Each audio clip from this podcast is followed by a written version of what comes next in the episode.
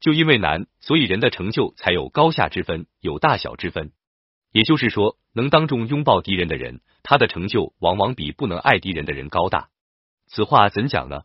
能爱自己的敌人的人是站在主动的地位，采取主动的人施制人，而不受制于人。你采取主动，不止迷惑了对方，使对方搞不清你对他的态度，也迷惑了第三者，搞不清楚你和对方到底是敌是友，甚至都有误认你们以化敌为友。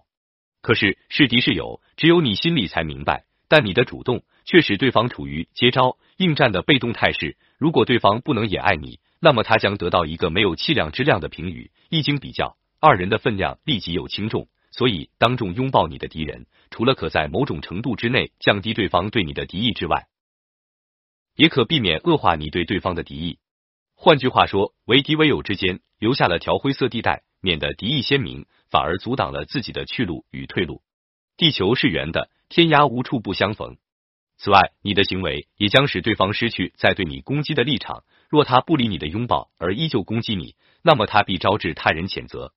所以，竞技场上比赛开始前，二人都要握手敬礼或拥抱；比赛后也一样再来一次，这是最常见的当众拥抱你的敌人。另外，政治人物也惯常这么做，明明是恨死了的政敌，见了面仍然要握手寒暄。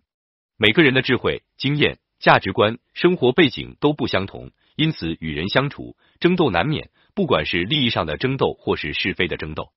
而这种争斗，在竞争激烈的商业社会尤其明显。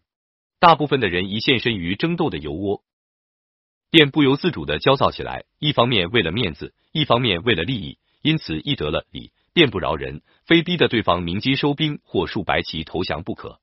然而得理不饶人，虽然让你吹着胜利的号角，但这却也是下次争斗的前奏。战败对对方也是一种面子和利益之争，他当然要讨回来。得理不饶人是你的权利，但何妨得理且饶人？何谓得理且饶人？就是放对方一条生路，让他有个台阶下，为他留点面子和立足之地。如果能做到，对自己则好处多多。得理不饶人，让对方走投无路，有可能激起对方求生的意志。而既然是求生，就有可能是不择手段，这对你自己将造成伤害。好比老鼠关在房间内，不让其逃出，老鼠为了求生，将咬坏你家中的器物。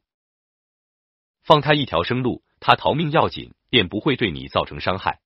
对方无理，自知理亏，你在李四以明之下放他一条生路，他会心存感激，来日自当图报。就算不如此，也不至于毁了对方。这有失厚道，得理且饶人，也是积德。